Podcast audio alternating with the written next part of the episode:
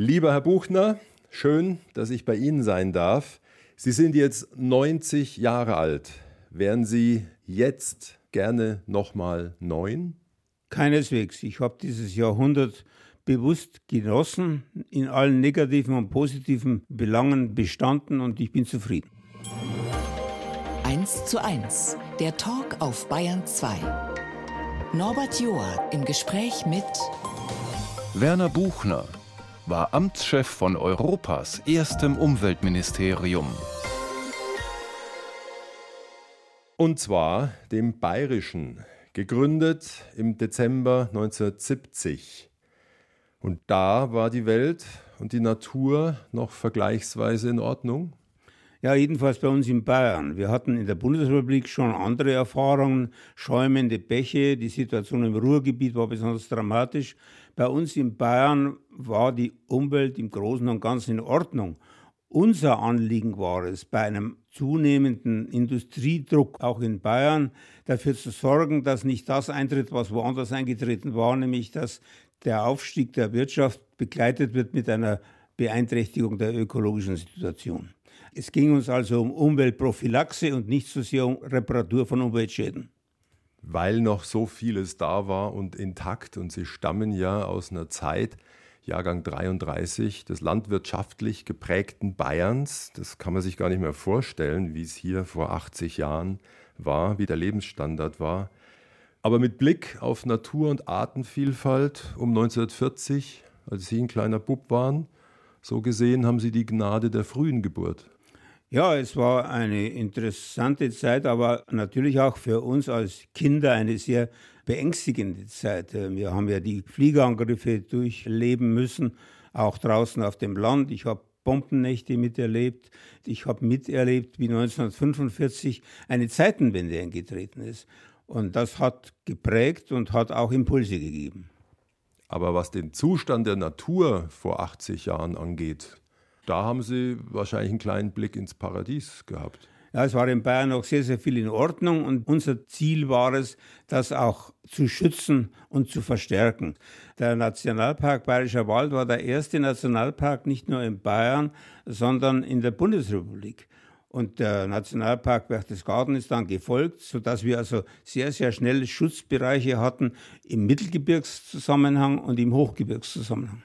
Jetzt sind Sie ein wacher politischer Mensch. Sie schauen Fernsehen.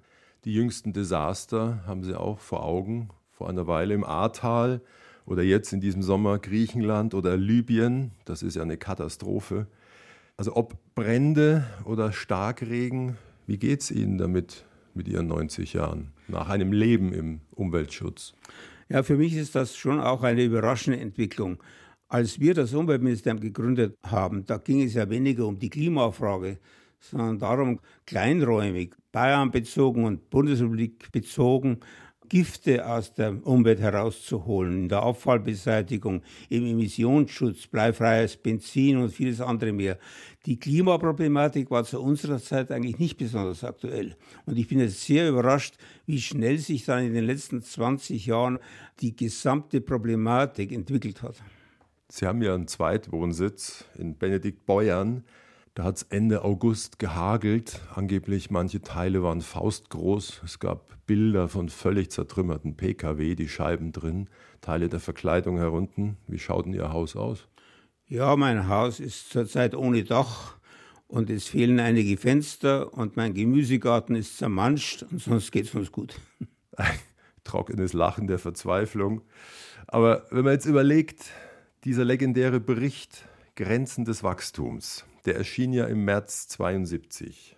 Also das Wissen über die Folgen des Raubbaus existiert schon lang.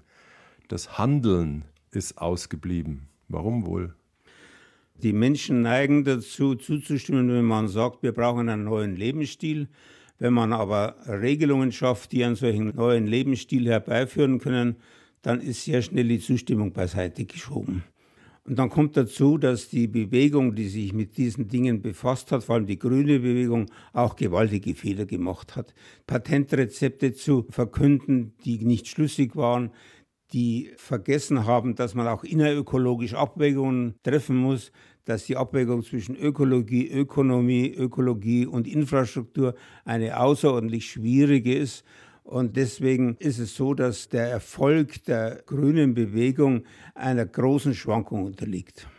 Jetzt ist alles ebenso schwierig und langwierig und die Mehrheit wird gern ungefähr so weiterleben. Nur sind wir jetzt an dem Punkt, wo wir sind. Verstehen Sie von daher auch die Radikalisierung bei manchen Jungen, wie zum Beispiel der letzten Generation? Ich verstehe die gedankliche Radikalisierung, aber ich verstehe die Methoden nicht, die angewendet werden. Diese Methoden, die führen dazu, dass eine starke Mehrheit der Bevölkerung eher wieder gegen ökologische Erwägungen als, als für solche Erwägungen. Jetzt haben Sie sechs Enkel. Ist einer oder eine bei Fridays for Future? Es ist hier keiner dabei. Die großen Enkel, die inzwischen an die 30 Jahre sind, alle voll im Beruf stecken, die haben zurzeit andere Sorgen, nämlich die Sorge, ihre eigene Existenz aufzubauen. Und da zeigt sich ja schon wieder, wie schwierig es ist, zur jeweiligen Zeit die richtigen Prioritäten zu setzen. Mit welchem Gefühl schauen Sie denn nach vorn ins Jahrhundert der Enkel? Ich habe im Moment die Sorge, dass eine Tendenz, die dahin geht, weg von der Leistungsgesellschaft, dass diese Tendenz sich durchsetzen könnte. Denn ich bin der Meinung, dass nur durch die Ergebnisse der Leistungsgesellschaft auch Kräfte und finanzielle Möglichkeiten entstehen, um ökologische Erfordernisse anpacken zu können. Umweltschutz kostet Geld und dieses Geld muss auch erarbeitet sein. Eine Stunde, zwei Menschen im Gespräch auf Bayern 2. Norbert Joa trifft Werner Buchner, Ministerialbeamter in spannenden Zeiten. Die hat er im Kern miterlebt und gestaltet zwischen 1960 ja, und fast 2000. Und ich bin bei ihm in Pullach zu Gast. Was war denn in diesen Jahrzehnten besonders spannend? Die Nachkriegszeit. Bayern war in einer eigenartigen Situation 1945. Das Land war zerstört. Das Staatsvolk war ein anderes geworden. Bayern hatte damals noch fünf Millionen Einwohner. Die Pfalz war ja weggekommen. Und auf diese fünf Millionen Einwohner kamen innerhalb von wenigen Monaten zwei Millionen Heimatvertriebene. Es entstand ein ganz anderes Staatsvolk und es ging darum, dafür zu sorgen, dass die Leute nicht verhungern und nicht erfrieren. Sie waren ja auch eine Weile Büroleiter von Alfons Goppel. Der war ja Ministerpräsident von 1962 bis 1978. Was war das für einer? Das war meines Erachtens ein Staatsmann. Es war ein Mensch, der mit hohem Anstand ausgestattet war. Er war ein sehr gebildeter Mensch, er war ein gläubiger Mensch und er hat versucht, seine Lebenshaltung in die Politik zu transformieren. Seine These war nicht eine Politik der mittelfristigen oder kurzfristigen Art zu betreiben, sondern eine Politik der langfristigen. Ihm ging es also nicht um Taktik, sondern um strategische Entscheidungen. Und die größte Weichenstellung, die ihn auch ins Lexikon gebracht hat, die tiefgreifende Modernisierung von Bayern. Schulen, Straßen, Industrie, Maschinen, Fahrzeugbau, Luftraumfahrt, Atomwirtschaft. Es ging innerhalb kurzer Zeit vom landwirtschaftlich geprägten Bayern zum Industriestandort und was den Länderfinanzausgleich angeht, vom Empfänger zum Geberland. Wie kann man denn das Ausmaß dieser Umformung einem heutigen anschaulich machen, wie Bayern 1960 dastand und dann 1980? Ja, das Bayern von 1960 war ein Land, das das Glück hatte, mit zwei Millionen Heimatvertriebenen neue Impulse zu bekommen, das sehr, sehr viel industriell-gewerblichen Know-how aufnehmen konnte, dass eine Bevölkerung hatte, die willens war, etwas aus sich und aus ihrem Land zu machen. Es war eine Aufbruchstimmung da. Eine Aufbruchstimmung, die auch sehr schnell internationale Züge angenommen hat, wobei die Kombination Goppel und Strauß ganz interessant war. Goppel als der seriöse, ausgleichende Landesvater und Strauß als der international wirkende Mann, der aber sich in Details der bayerischen Politik nicht eingemischt hat. Wie kam es denn dann um 1970 zusammen mit dem Generalsekretär Streibel zur Idee eines Umweltministeriums? Es gab es ja weltweit nicht.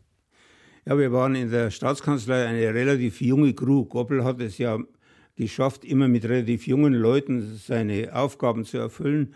Und wir hatten die Angewohnheit, dass im Vorzimmer vom Ministerpräsidenten mittags immer Kaffee bereitgehalten wurde. In dieser Mittagsrunde ist sehr schnell der Gedanke hochgekommen, dass hier ein neuer Schwerpunkt der Politik geschaffen werden sollte. Man hat gehört, dass Stockholm die große Umweltkonferenz in der Vorbereitung ist, dass das Thema weltweit eine Bedeutung haben wird. Und ich habe in dieser kleinen Mittagsrunde einmal eine Ausgabe einer juristischen Fachzeitschrift mitgebracht, wo komischerweise ein Artikel enthalten war, der sich mit Begriffen befasst hat. Umweltgestaltung, Umweltvermittlung, Umweltschutz. Das war für uns der Anhaltspunkt zu sagen, jawohl, wir brauchen Umweltgestaltung, Naturschutz, Landschaftsschutz, Landschaftspflege, wir brauchen technischen Umweltschutz, Emissionsschutz, Abfallbeseitigung und vieles andere mehr. Und wir brauchen Umweltvermittlung, Freizeit und Erholung. Wir sollen die Natur ja nicht nur vor dem Menschen schützen, sondern auch zur Nutzung des Menschen erschließen. Das war dann der Gedanke, der auch bei Goppel sehr schnell sich verfestigt hat. Und im Dezember kam es tatsächlich zur Gründung dieses neuartigen Umweltministeriums anno 1970. Das Hauptziel haben Sie schon eingangs mal erzählt. Das, was ist, im Wesentlichen bewahren, dass es nicht unter die Räder dieses rasanten Wachstums kommt, das er gerade einsetzte. Und was für mich erstaunlich war, es gab damals kaum Gesetze zu Dreck, Abfall. Also brauchte es mehr Staat, nur das ging ja gegen den Zeitgeist. Ja, das war auch die Erwägung von Goppel. Das war der Grund, warum er auch selber gezögert hat. Denn wir hatten ja fast keine Gesetzesgrundlagen. Ein altes Reichsnaturschutzgesetz, kein Abfallrecht, kein Bodenschutzrecht, kein Emissionsschutzrecht, die alte Reichsgewerbeordnung völlig ungeeignet dafür. Und es kam eine andere Geschichte dazu. Goppel wollte ja nicht nur Umweltschutz, sondern er wollte ja gleichzeitig der Landesentwicklung einen neuen Stellenwert geben. Also die Ausweisung von Schutzgebieten und von Vorrang- und Vorbehaltsgebieten. Das hat vor allem dazu geführt, dass wir auch als allererstes einen Alpenplan errichtet haben. Ja, das war ja tiefgreifend und sehr clever und zu Ende gedacht, weil das eine ist ohne das andere ja ein stumpfes Schwert. Also sich um Natur und Umwelt kümmern, ohne Landesentwicklung Verbotsflächen vielleicht auch einzurichten oder woanders was zuzulassen oder zu steuern. Es klappt ja nicht. Toll, dass das anfangs beieinander war. Ja, Landesentwicklung war auch notwendig aus zwei aktuellen Gründen. Einmal, wir hatten das Zonenrandgebiet. Bayern hatte ja 800 Kilometer Grenze nach dem Osten, 400 mit der Tschechoslowakei und 400 mit der DDR. Dieses Zonenrandgebiet drohte auszubluten. Es ging darum, zu verhindern, dass die Menschen zum Kapital abwandern. Deswegen muss das Kapital zu den Menschen gebracht werden. Das geht nur mit der planenden Verwaltung, die weiß, wie es lang geht. Mit Blick aufs Ganze. Und im Rückblick ist es für mich nur erstaunlich, wenn ich mir anschaue, die frühen ersten Nationalparks Bayerwald und Berchtesgaden, wie vehement der Widerstand teilweise war. Kann man sich heute gar nicht mehr vorstellen. Es war unterschiedlich. Im Nationalpark Bayerischer Wald war der Widerstand nicht ganz so groß, weil die betroffenen Flächen ja ganz überwiegend im Staatseigentum waren, Staatsforst waren und weil andere Nutzungen nicht so sehr eingeflochten waren. Ganz schwierig war es in Berchtesgaden. Ein Teil meiner grauen Haare, glaube ich, kommt auch von dieser Zeit. Es ist ja am Ende geglückt und heute wünscht sich, glaube ich, kaum einer die Parks wieder weg. Sie haben es vorhin gerade gestreift, den Alpenplan, der ist jetzt gut 50 Jahre alt. Knapp die Hälfte des bayerischen Alpengebiets wurde von der Erschließung rausgenommen. Was wäre, wenn man das vor 50 Jahren gelassen hätte? Ich kann als Beispiel nur nennen, das Estergebirge im Vorfeld von Garmisch hat man geglaubt, wenn man das erschließt, dann kann der garmische Raum entlastet werden. Oder ich denke an Teile der Gebirgszüge um Berchtesgaden herum, wo man geplant hat, mit großen Bergbahnen zu erschließen. Und wir haben gesagt, deswegen erstellen wir das Drei-Zonen-Konzept des Alpenplans. Es wirkt bis heute und es hat Nachahmung gefunden im ganzen ausländischen Alpenraum. Vielleicht noch zu kleinen, aber gar nicht so unwichtigen Details. Der Paragraph 141 wurde geändert, der sogenannte Schwammerl-Paragraph. Auf Deutsch, die Natur gehört allen und man kann sich auch was mit und rausnehmen. Warum war das wichtig, das einzukassieren? Ja, der Paragraph 141, der war aus der Euphorie des verlorenen Krieges zu verstehen und aus der Euphorie, die Högner hatte, also die Verfassung konzipiert hatte, nach dem Grundsatz, dem freien Bayern, die freie Entfaltung in der freien Natur. Und wir haben dann gesehen, dass auch der Naturtourismus äh, große Gefahren mit sich bringt und haben deswegen bei dieser Verfassungsänderung dafür gesorgt, dass der 141 relativiert worden ist. Weil wenn Millionen ausschwärmen mit Körbchen, tut es der Natur auch nicht gut. Und dieses oberste Bildungsziel Umweltbildung haben wir in diesen 131 hinein integriert. Und das hat dazu geführt, dass das Bildungswesen und auch das Erwachsenenbildungswesen sich der Sache sehr angenommen haben. Mir hat der Präsident der Bergwacht einmal gesagt, vor Jahren hat man im Herbst von unseren Berggipfeln tonnenweise Abfall heruntergeholt. In der Zwischenzeit sind es nicht mehr Tonnen, sondern Kilogramm. Wir reisen gleich noch viel weiter zurück in ihre Anfänge, in ihre Kindheit. Und ich denke mal, der Name der nächsten Künstlerin, der sagt Ihnen was. Edith Piaf. Hm. Hören wir mal hin.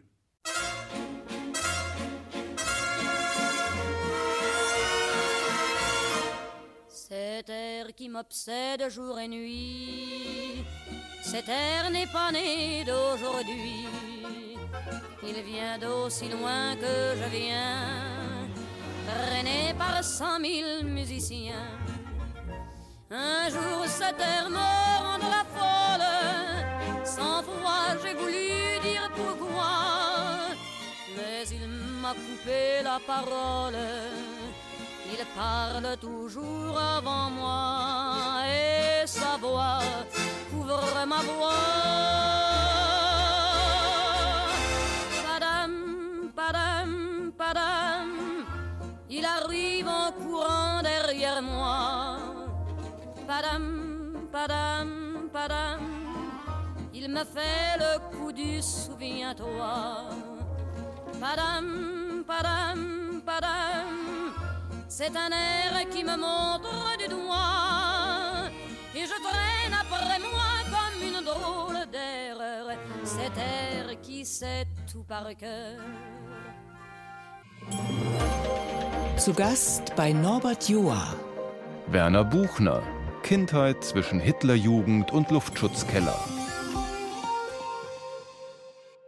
Und ich bin heute bei ihm zu Gast daheim in Pullach. Geboren ist er im März 1933. Hitler war gerade Kanzler geworden. Und ihr Vater ist Landgendarm in Oberammergau, später dann in Weilheim. Wie ging es dem mit und im sogenannten Dritten Reich? Ja, das ist ein schwieriges Kapitel. Mein Vater hat einerseits, so komisch es klingt, Glück gehabt, als seine Gesundheit ihm Probleme gemacht hat. Er musste sich einer schweren Operation unterziehen, die dazu hätte dienen sollen, seine Wehrfähigkeit herzustellen, die aber missglückt ist und deswegen war er nicht mehr wehrfähig und hat weiterhin Dienst zu Hause gemacht. Das war Glück im Unglück sozusagen. Seine Schwierigkeit war, dass er ein überzeugter Katholik war und dass er über seine vielen Kontakte zu Polizeikollegen, zu Feldjägern und so, dass er das ganze Ausmaß des Unrechtsstaats besser erkannt hat als manche andere Mitbürger. Und darunter hat er sehr gelitten. Er musste ja seine Dienstpflichten erfüllen und hat andererseits mental große Schwierigkeiten gehabt, diesem Regime damit mittelbar zu dienen. Das war seine Schwierigkeit weil er die Verbrechen ahnte und auch wie mit Gegnern umgegangen wird. Es war schwierig für die Jugend, dem Ganzen zu entkommen. Sie selber waren im Jungvolk. Ich erinnere mich an meinen Vater. Da gab es Schönes und Schlechtes. Ja, zunächst einmal, Jungvolk selber war kein großes Problem. Problem wäre für mich gewesen, wenn ich in die Napola hätte einrücken müssen. Die Napola war die Nationalpolitische Erziehungsanstalt. Mein Vater ist aufgefordert worden, mich nach Sonthofen in die Napola zu schicken. Und er hat auch bei mir gesundheitliche Gründe geltend gemacht, warum das nicht sinnvoll ist. Und darum ist mir das erspart geblieben. Aber nicht erspart geblieben ist mir das Jungvolk. Da habe ich halt ganz normal gedient. Ich war Rottenführer beim Jungvolk war gleichzeitig Mitglied des Fanfarenzuges, was den Vorteil hatte, ich bin verschont geblieben bei Geländespielen, weil ich dafür lieber die Fanfare geputzt habe. Und zu welchen Anlässen haben Sie dann geblasen? Ja, zu leider Gottes vor allem Totengedenken. Der Verfahrenzug ist ausgerückt, um örtliche Feierlichkeiten musikalisch zu umrahmen. Mai, aber Sie waren ja auch erst zwölf bei Kriegsende und haben da den Luftangriff auf Weilheim miterlebt am 19. April. Sind da noch Bilder in Ihnen? Ja, ich habe das in sehr lebendiger Erinnerung. Wir haben damals gewohnt, meine Eltern und meine Schwester und ich, im Gebäude der Gendarmeriestation. Da war im Keller ein großer Raum als Luftschutzkeller ausgebaut, abgestützt durch Baumstücke und abgedeckt gegen Splitter. Und ich habe noch in Erinnerung, dass es uns Kinder fast vom Boden weggehoben hat, obwohl die Detonationen einen halben Kilometer entfernt waren. Es war schon ein sehr starkes Erlebnis, das wir sonst nur vom Hörensagen aus München kannten. Ja, und das Ganze Tage vor Kriegsende. Und dann kamen die sogenannten Amis was bleibt aus diesen Eindrücken? Ja, das war eigentlich ein positives Erlebnis. Die Amis waren offenbar sehr vorbereitet.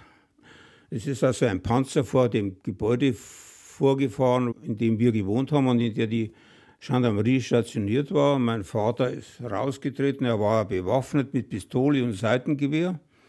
Und der amerikanische Kommandant hat ihn gebeten, mit auf den Panzer zu kommen war für uns schon ein zunächst erschreckendes Erlebnis, aber wir haben dann festgestellt, dass mein Vater geordnet entwaffnet worden ist, dass er sogar eine Quittung ausgestellt bekam dafür, dass ihm seine Waffen abgenommen wurden. Und er bekam ein Plakat mit einer Permission in englischer Sprache ausgestellte Erlaubnis, dass er weiterhin diese Gendarmeriestation betreiben soll. Also eine sehr geordnete Übergabe die wenig mehr aufregend war. Aufregend war nur was anderes. Bei uns in der Nähe war auch ein regionales Gefängnis und die Amerikaner haben das Gefängnis geöffnet und da sind halt sehr unterschiedliche Gefangene herausgekommen, politische und auch kriminelle. Und wir hatten die alle vor der Haustüre. Meine Mutter hat mehrere Wochen mühsam versucht, diesen Leuten zu helfen, dass sie was zum Essen kriegen. Und dabei waren auch klassische Verbrecher. Natürlich.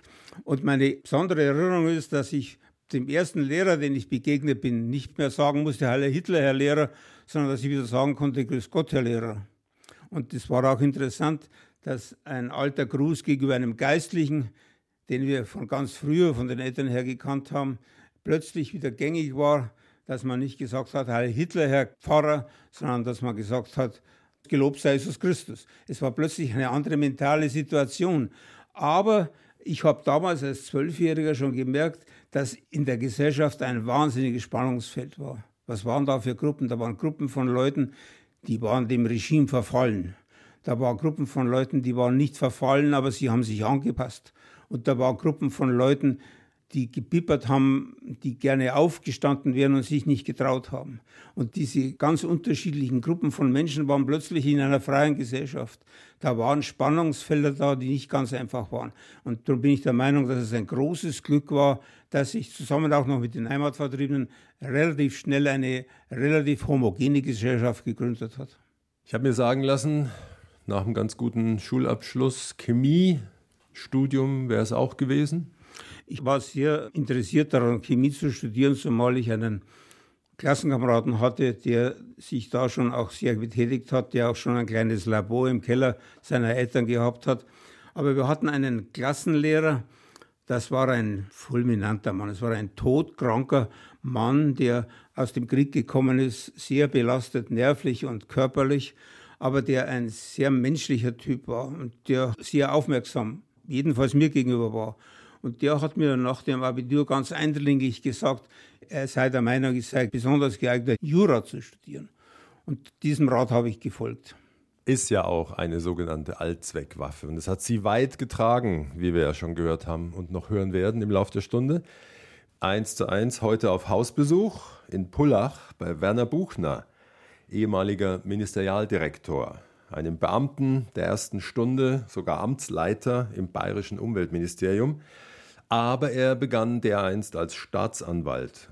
Häufig ging es wohl um Mord und Brandstiftung, habe ich gelesen, in München. Also ich denke mir, das ist geeignet, sich ein rabenschwarzes Menschenbild zu formen. Kapitaldelikte sind Mord, Totschlag, Brandstiftung, Falschgeld. Ich bin fast der Meinung, dass ich ein bisschen zu jung war dafür.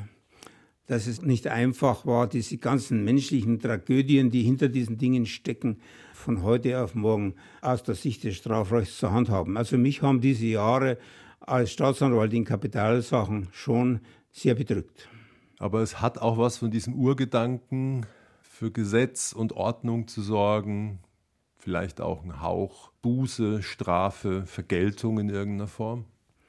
Ja, das hat sicher geprägt und durch einen reinen Zufall hat es mich auch vorgeprägt für eine andere Aufgabe. Es gibt ja auch Gnadensachen, weil der Staatssekretär dafür zuständig war, die Gnadenbescheide zu erlassen. Und da hat es mir sehr viel gebracht, dass ich auch vorher die andere Seite gesehen hatte, nämlich die Seite, die sich mit der Verurteilung befasst. Ist tief drinnen im Werner Buchner der Gnädige auch daheim?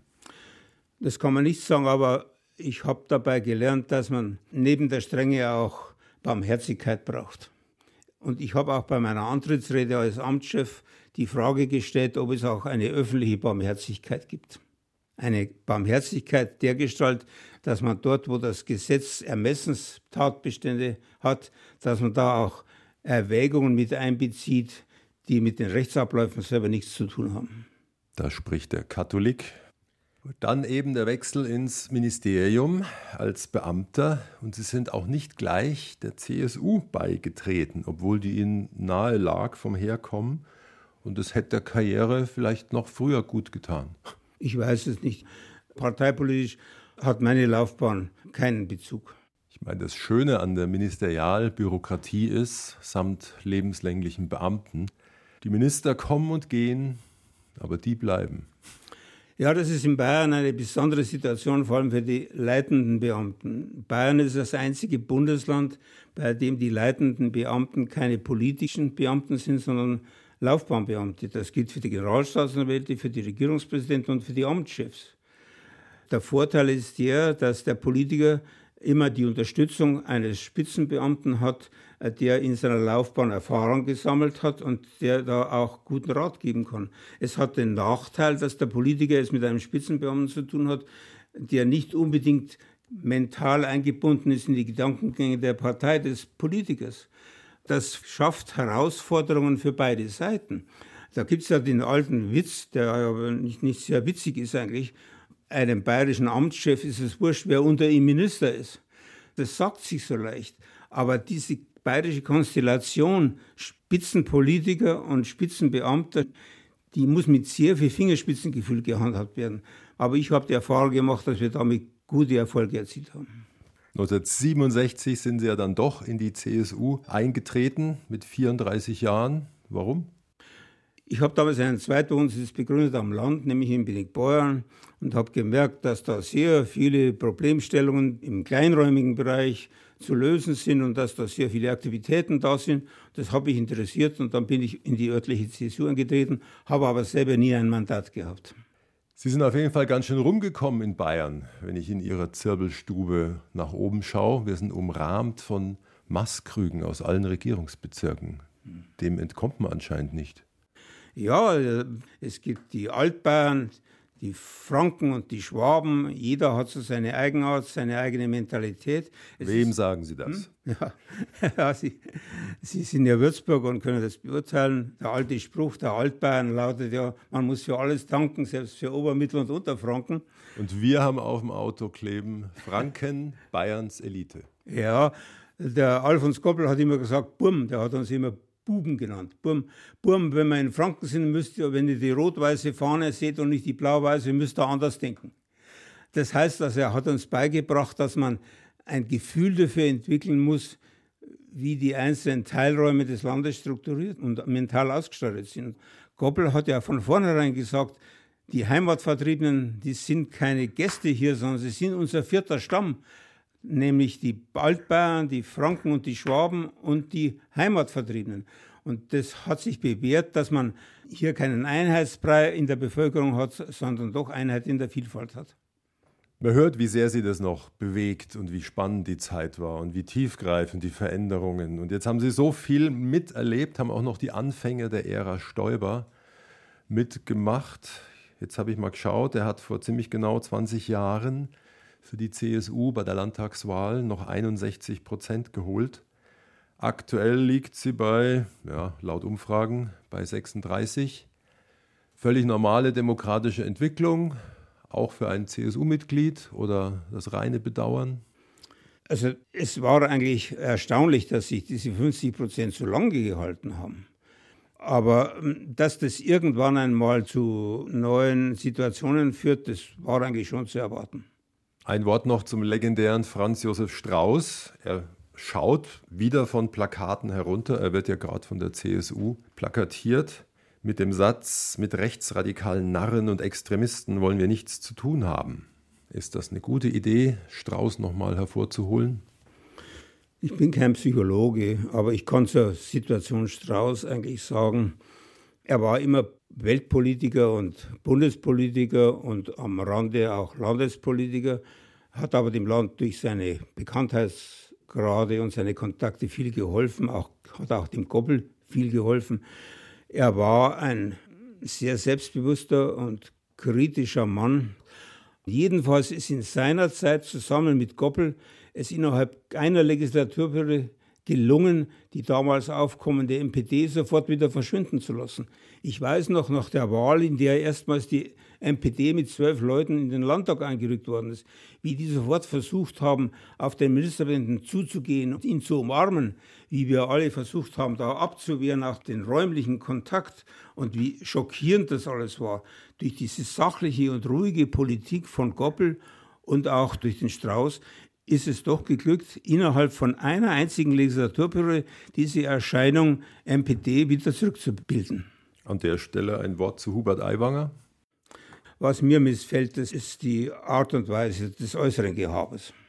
Und ich habe ihn neulich erlebt, erstmals persönlich erlebt, auf dem Wendelstein. Da hat das Wirtschaftsministerium eine kleine Begegnung organisiert zum 50-jährigen Bestehen des Alpenplans. Und da kam er mit der Bergbahn hochgefahren und es war angekündigt, dass er zu der Frage Alpenplan eine Festrede hält. Ich war von dieser Festrede tief enttäuscht. Sie hat sich um Jagd und Tourismusförderung und alles Mögliche gedreht, aber nicht um die schwierige Frage, was bedeutet der Alpenplan? Hat er seine Ziele erfüllt? Muss er nachgebessert werden? Muss er fortgeschrieben werden? Wie schaut es überhaupt aus mit der ökologischen und entwicklungspolitischen Situation des Alpenraums? Kein Wort zu diesen schwerwiegenden Dingen. Diese Begegnung jedenfalls hat in mir den Eindruck erweckt, dass, es sich hier um einen sehr oberflächlich agierenden, taktierenden Politiker handelt. Wir hören hier jetzt ein Lied, das beginnt sehnsuchtsvoll wie ein Liebeslied. Es ist letztlich auch eins, aber hören Sie mal genau hin, wem das gilt. Bei Veronika Bittenbinder. Ich wach auf und denk nicht mehr an dich, weil du in meinem Leben selbstverständlich bist. Trotzdem spür ich dich. Du steckst in meinen Gliedern und ein Teil von dir steckt in jedem meiner Lieder. Ohne dich zu leben, ist nicht in meinem System. Und dass du plötzlich weg sein könntest, will ich nicht sehen. Ich weiß, ich zeig dir viel zu selten, was du mir bedeutest. Du bist meine Entscheidung, gestern, morgen und heute. Liebe Demokratie. Seit ich denken kann, bist du bei mir. Mein freies Leben verdanke ich dir. Demokratie.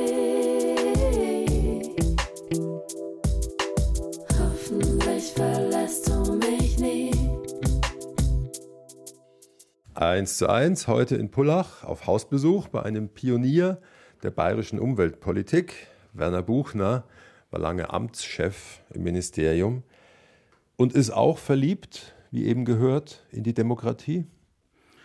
Ja, ich habe also Diktatur erlebt, mit Bewusstsein erlebt und habe auch die Folgen dieser Diktatur über Jahrzehnte noch erlebt. Und ich bin der Meinung, dass die Demokratie eine Staatsform ist, die es im höchsten Maße zu erhalten, aber auch zu fortentwickeln gibt. Ja, es ist angeblich eine sehr große Gruppe mittlerweile, die das anders sieht, die sich einfache, harte, schnelle Lösungen wünscht. Also meine Erfahrung ist, wir, glaube ich, haben alles das, was man mit Teilhabe bezeichnet, zum Teil auch überzogen. Wir haben geglaubt, dass jeder Lebenssachverhalt einer Teilhabe unterworfen werden kann. Das führt auch dazu, dass die Verwaltung sehr schwerfällig geworden ist. In den modernen Gesetzen sind überall ganz komplizierte Teilhabefunktionen eingebaut für Verbände, für Kommunen, für Wissenschaftler und für sonstige Beteiligte der Gesellschaft. Das führt zu langen Verfahren und das führt auch zu sehr vielen konfliktreichen Debatten. Also ich meine, man sollte hier doch mal überlegen, ob man nicht wenigstens im Zusammenhang mit der Beschleunigung von Verwaltungsverfahren ein wenig wieder zurückkommen sollte zum Vertrauen in die Fachkräfte der Verwaltung. Und nochmal zur Demokratie und angesichts der Rasanz der Klimadesaster kein Gedanke an eine Ökodiktatur? Diktatur als solche ist nach meiner Meinung nicht sinnvoll und eine Ökodiktatur schon gleich gar nicht. Um zu retten, was zu retten ist und nicht mehr noch mehr Jahre vergehen zu lassen. Ich habe ein gewisses Gottvertrauen, dass das doch auch sich wieder einpendelt. Das Problem seit Jahrzehnten ist ja, dass das Wissen parat ist, das Handeln hapert allerdings, obwohl das grüne Bewusstsein ja ein ganz anderes ist als vor 50 Jahren. Umweltschutz kostet Geld und es ist der Bevölkerung schwer beizubringen, dass nicht gehandhabter Umweltschutz vielleicht noch mehr Geld kosten würde. Also diese ganz komplexen Fragestellungen, das passt in ein Drei-Minuten-Interview nicht hinein, das passt in einen Zweispalt einer Zeitung nicht hinein. Und deswegen ist dieses ganze Gedankengut auch sehr schwer umzusetzen in der Bildungspolitik. Was halten Sie von der aktuellen Umweltpolitik, jetzt wo Sie seit 20 Jahren raus sind? Die aktuelle Umweltpolitik zeigt, dass es mit einfachen Lösungen, mit Patentlösungen nicht geht. Darf ich ein Beispiel nennen? Wir sitzen hier in Pullach oberhalb der Isar. Da gibt es einen riesigen Kanal, der in den 90er Jahren aus wirtschaftlichen Gründen entwickelt worden ist. Die Lizenzen für den Kanal sind noch während meiner Amtszeit abgelaufen. Es ging darum, sie zu erneuern. Da gibt es dann in unserem eigenen Haus, gab es mehrere Meinungen, was man tun soll. Die Emissionsschutzleute haben gesagt, alles Wasser in den Kanal, gibt doch neue Lizenzen her. Die Naturschützer haben gesagt, kein Wasser mehr in den Kanal, alles in die Isar, weg von der Isarleiche. Die Freizeit- und Erholungsleute haben eine andere Meinung gehabt. Was haben wir gemacht? Wir haben einen Kompromiss gefunden, der darin liegt, dass der Betreiber ein bisschen mehr Wasser im Kanal bekommt, als uns eigentlich ökologisch wichtig wäre, wenn er seinerseits bereit ist, die Isar-Renaturierung von Schäftlern bis zum Ende auf eigene Kosten vorzunehmen. Seitdem haben wir eine tolle Isar. Innerökologische Abwägungen. Also man muss auch innerhalb der Ökologie sagen, was nutzt und was, was schadet der Ökologie. Die Ökologiepolitik in der Weise, wie sie vom großen Teil der Grünen betrieben wird, die ist viel zu eindimensional, viel zu simpel. Aber Habeck, und man sieht es aus seinem Gesicht an, der lernt jetzt sehr schnell und ja. schmerzhaft. Jetzt geht es darum, ob man vielleicht doch Kohlendioxid in die Erde presst und rausnimmt aus der Atmosphäre. Ich gebe Ihnen recht, dass da ein großer Lernprozess im Gange ist und man kann nur hoffen, dass dieser Lernprozess weitergeht. Vielleicht gegen Ende nochmal zur Schöpfung. Ihr liebster wilder Fleck Natur, in dem Sie Kraft schöpfen?